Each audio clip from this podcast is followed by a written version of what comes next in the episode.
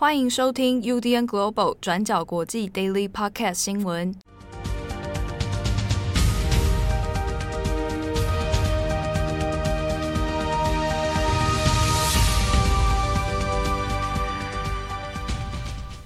Hello，大家好，欢迎收听 UDN Global 转角国际 Daily Podcast 新闻。我是编辑七号，我是编辑慧仪。今天是十二月二十七号，星期一。二十七号，我们上礼拜度过了圣诞节的假期，对。啊，那到今天是快乐的星期一，寒冷的星期一，哎，这礼拜就要跨年了哦，好快哦，对，对啊，对，啊，那大家注意身体保暖。好，第一则新闻，我们先来看一下东北亚现在面临很极端的寒流袭来。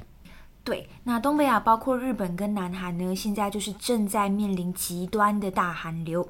那通过朝鲜半岛的冷气团，在二十六号的清晨，先是在南韩创下了摄氏负二十五点五度的今年最低温。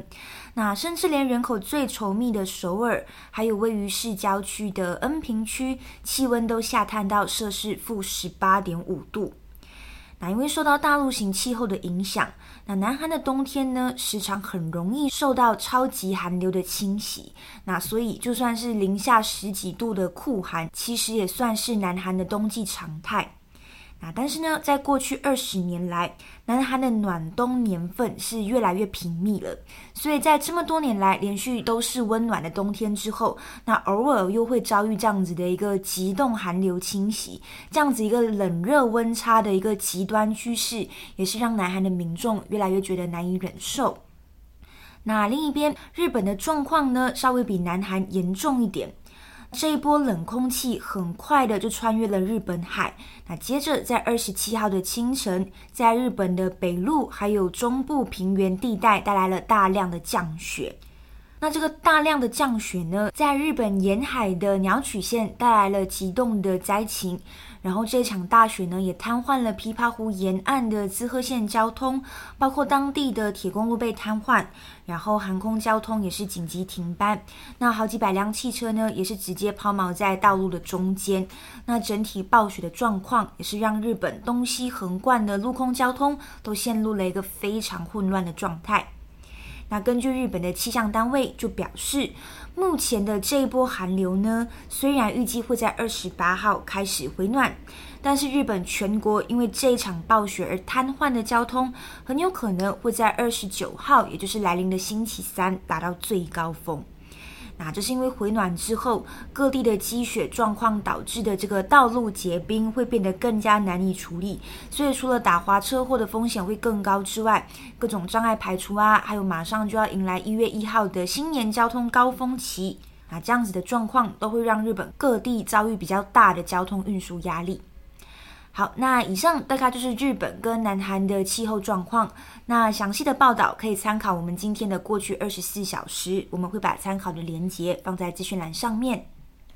好，那也希望我们如果是刚好身在南韩还有日本的听友，那也要注意安全哦。因为我看这几天这个日本的相关 Twitter 啊，哈，舆论上面抛出来的一些照片，那是非常的惊人啊，那个积雪的高度，呃，比以往还要厚很多。那希望大家能够保重。好，下一则新闻，我们来看一下南非的一位算是人权的先驱者的主教哦，图图大主教。那在十二月二十六号的时候已经辞世了，那享寿是九十岁。那这位图图大主教呢，他图图我们在英文里面会写成 T U T U 哦。那这位呃大主教呢，过去在南非里面，可能大家比较熟悉的是曼德拉。那图图他其实和曼德拉在南非的政治史上面是一个。诶，齐名的两大人物哦，那同样的，他们都为南非的种族隔离政策，哈，那为了解除，为了争取一个更平等的社会，那奉献他们的生命。好，那图图大主教呢，他是一九三一年出生，早期的时候当然是在南非所受教育哦。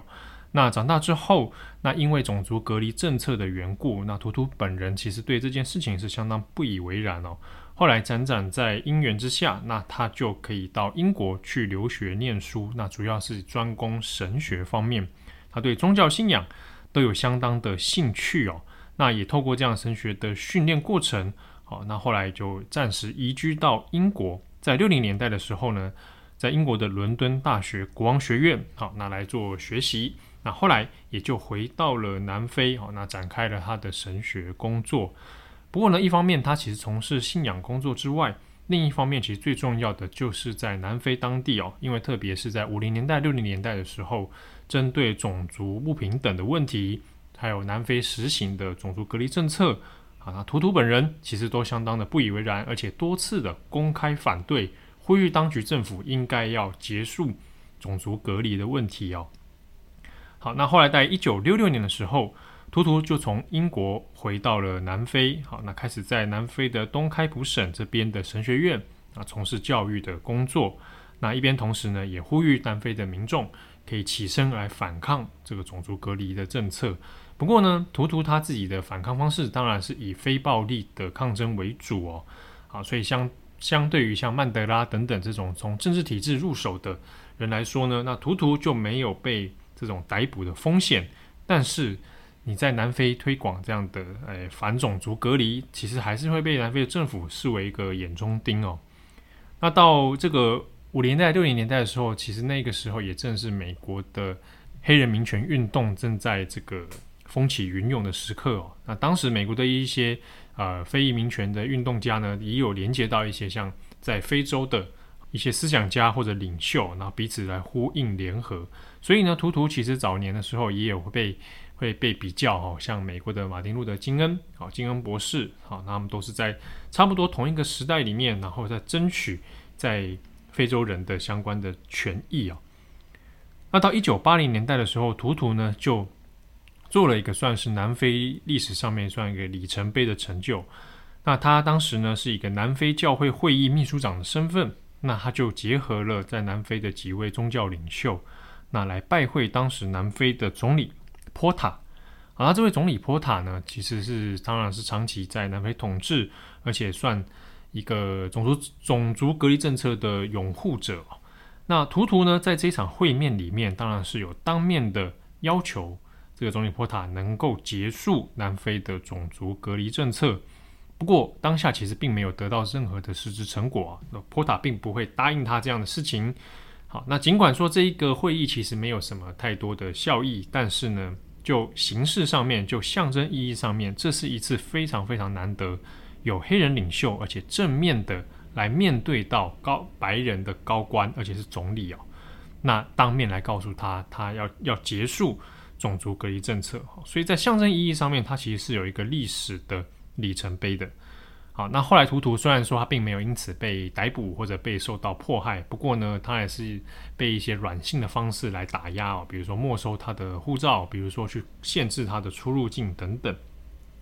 后来在一九八四年的时候呢，那图图就因为长期以来针对南非的一些种族和平的。这一些奋斗跟努力呢，那他就得到了诺贝尔和平奖的肯定。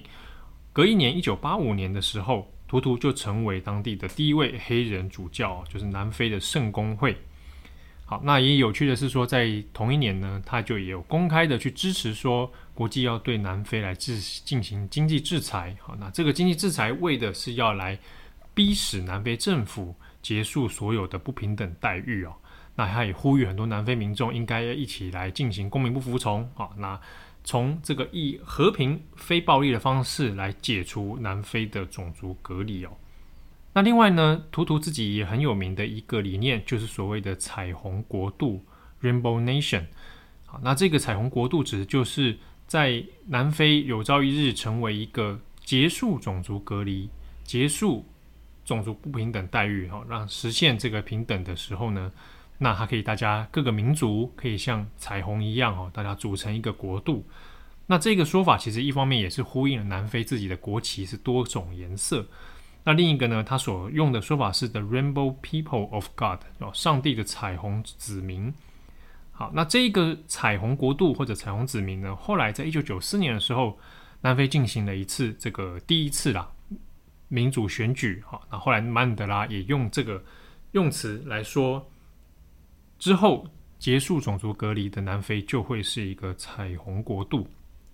那图图这个用的这个彩虹国度的说法，其实来自圣经哦。这个大家可能听过诺亚方舟的故事。好，那诺亚方舟呢，后来渡过了这个大洪水，那成功的这个逃过一劫了。后来在圣经当中的记载里面就有说啊，上帝就和诺亚定下了一个立约啊，那这个立约里面就说啊，我们以彩虹为一个记号，立下一个誓约哦，以后人类不会再被洪水给灭绝。好，那就用了这样的一个典故啊，变成了图图后来所说的彩虹国度。后来呢，曼德拉在主政的时期呢，当然也邀请了图图来参加真相与和解委员会主席。那这个委员会呢，主要是来做南非的转型正义哦。那图图所负责的工作里面，当然也有包含历史的记录哈，还有包含说很多受迫者他们的声音哈，他们的过去真实的经历要被记录下来，传递出来。所以图图自己的一些关于南非的种族问题，还有包含转型正义等等等的问题，都是相当具有经验哦。所以后来在两千年代的时候，二零零七年，他也因此有访问台湾。好，那当时呢，给了很多台湾相关的在转型正义议题上面的一些过来的经验。那近年来大概比较会被多提起的呢，是图图跟西藏的精神领袖达赖喇嘛。好，他们两个人本身的交情，还有他们的多次会谈哦。那他们在二零零八年的时候，其实在美国西雅图有过一次对谈。那后来呢，因为本来有邀请要诶达赖喇嘛去到南非啊，那两个人来会面，但是因为南非政府当时考量到中国的这样的施压的态度哦，所以南非政府就不愿意发护照给达赖喇嘛。当时这件事情其实引发了图图的不满。那图图就还有公开的说，哎，南非政府不应该做这种事情啊，不应该去屈服于中国的打压。屈服于中国的政治压力，对，所以图图呢，其实也是在少数的这一种呃天主教领袖里面，那有特别公开的谴责中国对于宗教的打压哦。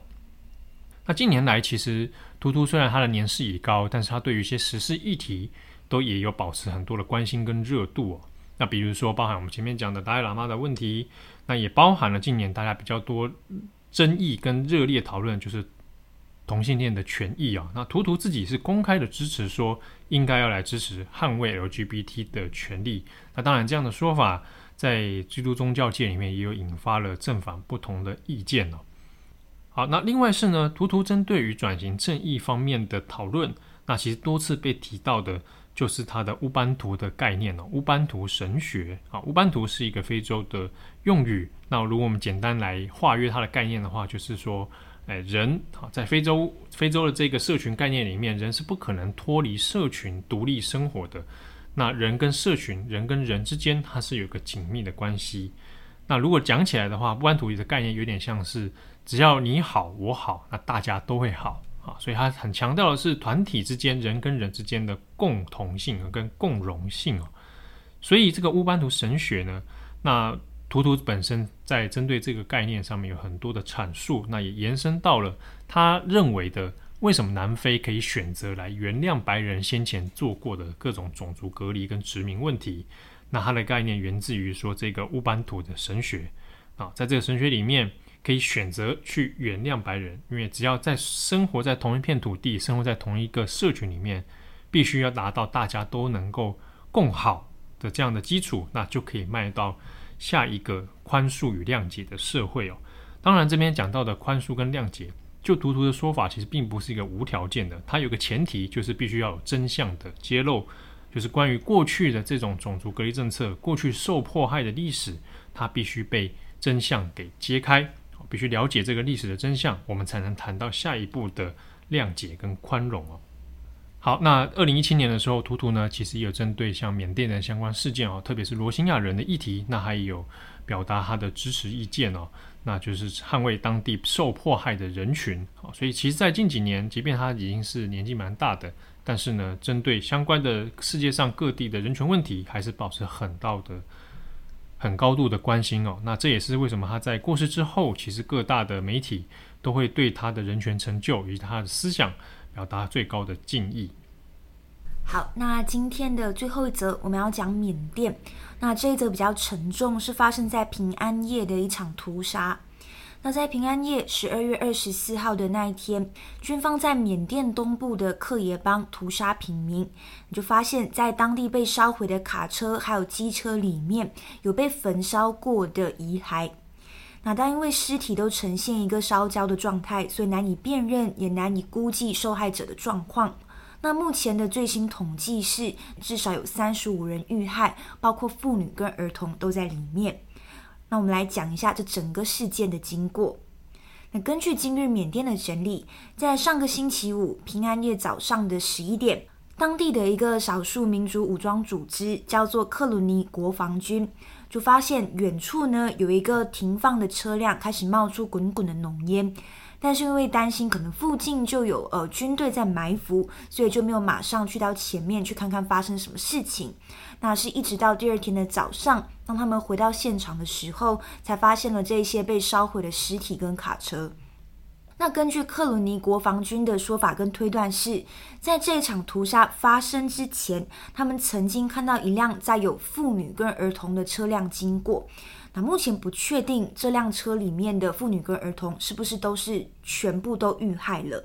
那如果是的话，也没有办法确定这一些烧焦的尸体里面有多少位是儿童，有多少位是妇女。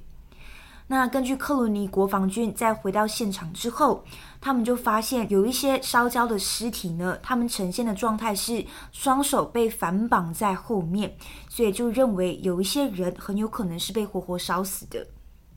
那另外，这个国防军也发现有一些可能还没有被烧尽的生活用品，所以他们也就从这些生活用品来推断，这些受害者、这些死亡的人应该是正在逃难中的人，但是在路途中可能很不幸的遇到了缅甸军队，所以到最后就被杀害。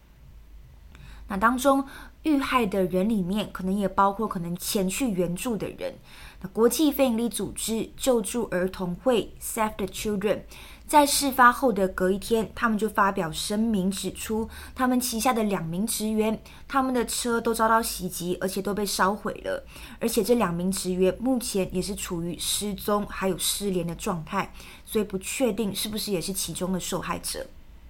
那针对这场屠杀，缅甸的官方媒体在二十五号的时候就表示，这是因为当地发生了冲突事件。这个官方媒体就说，当时候军队就要拦截这辆车，因为他们怀疑车里面载有克鲁尼国防军的军人，所以就怀疑他们是不是恐怖分子。但是因为呢，这个被拦截的车辆拒绝配合，所以双方就爆发冲突。然后官方媒体甚至还说，呃，这辆车里面的人员就袭击了军队。那这是官方媒体还有军方的说法，可是根据当地的目击者、村民还有克伦尼国防军的说法是完全相反的。他们就说车辆上面的这一些人都是要逃难的村民。那而且克伦尼的国防军这边也有表示，车辆上面并没有他们自己的成员。那我们可以看到，像这样子的一个事件，其实不是单独个案。那从这几个月，包括各大媒体，像是美联社、BBC 的报道，就可以知道这样子的一个焚烧事件是确实存在的。像是在十二月七号，缅甸西部的一个村庄里面，就有十一个人被军方围捕，然后到最后被活活烧死。那相关的照片也有被放上社交媒体上面，是引起全国震怒的。好，那以上大概就是缅甸平安夜发生的屠杀事件。那后续如果有相关的状况，我们也会持续再留意。好的，那希望大家能够保重身体健康。最近越来越冷。对。好，不想再会议要受不了了。好，那个祝福大家有个愉快的一天。我是编辑七号，我是编辑会议，我们下次见，拜拜，拜拜。感谢大家的收听，想知道更多详细内容，请上网搜寻转角国际。